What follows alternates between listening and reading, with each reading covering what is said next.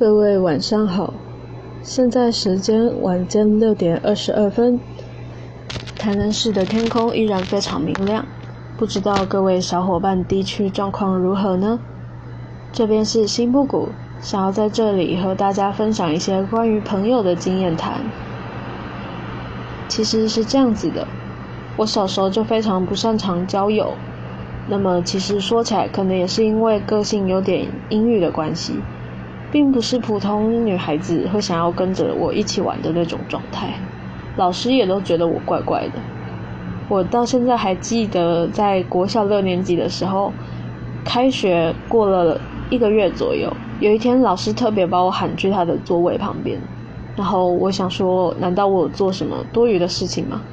可是实际上老师是把我带到他的座位旁边，跟我说：“你笑一下给我看好不好？”其实我当下是有点错愕的，是正甚至会认为觉得是不是自己的脸太臭，然后又喜欢阅读，不喜欢跟大家一起互动团体活动，所以才没有朋友这件事情。可能因为阅读的关系，所以我个人蛮喜欢写作的，但是在当时国小或者是国中那种状态，身边比较少会有写作的同好。或者是一起绘图的同好，于是我就在网络上面建立比较好的人脉关系。或许这样说起来是有点本末倒置，但是在相同的兴趣圈里面，的确比较快得到归属感，也不会有一种在现实中被排挤那样子难过的感觉。那么，一直到现在，我在网络上面的交友关系都还算是比较热络。但是，或许大家也都会有遇过一种人，他们会说自己没什么才能，很边缘，没什么朋友。但是实际上，你会在他们身上获取一种名为备胎的感觉。或许是我自己有点玻璃，或者是任何一种情愫，我会认为他们总是口不对心。像是平时没什么人的时候，他们的确会主动来找你互动。但是真正重要的时刻，他们并不会记得。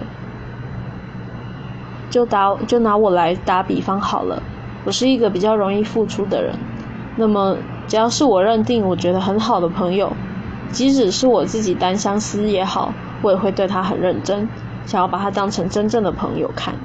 但是那种人似乎就不是这样子，他口中说没什么朋友，可是实际上朋友真的非常的多。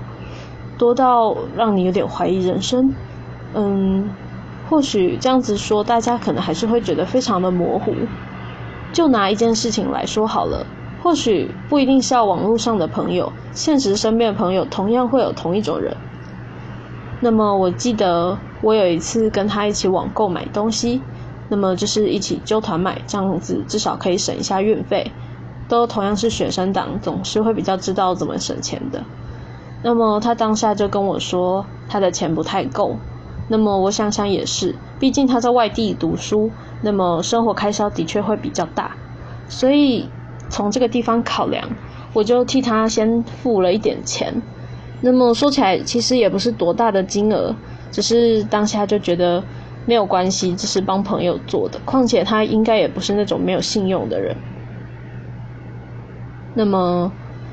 那笔数目大概就是五百块之下，其实是还好的。就我这种有在打工的人来说，只是过了不久之后，他居然跟我说，不知道游戏上面要买哪款时装白发好。其实我当下是有点错愕的，在游戏上面购买那些外观，要比我们网购的那个物品还要贵上两倍之多。其实我不是很懂，为什么他没有钱付那笔我们购物的钱。却有办法事后过来回头问我应该要买哪一款更好看。其实我不是很懂，像这种本末倒置的做法到底意义何在？况且对于当下的我来说，其实也是非常的受伤的，会觉得自己的好心好像被利用一样。或许只说这么一个例子，你可能会不太懂。那大概就是还有一次吧。因为我们之前曾经很频繁的通话过，那么之后有一阵子我有了打工，于是我们两个并没有那么热络。后来我自己突然觉得应该要主试着主动联系他看看，于是便某一天我就问他要不要一起通话，他也很快乐的答应了。但是实际上却不是那样子的，因为他沉迷游戏的结果，我打电话过去的当下，他正在和他的帮会联络。那么其实当下心里也是有一点不好受的。不过我想说，应该很快就会结束了，所以并不在意。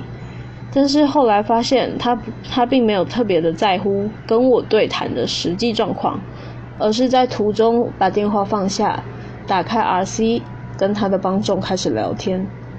其实当下内心的感觉真的是有一种五味杂陈的感觉，会认为难道自己真的这么不重要吗？或许。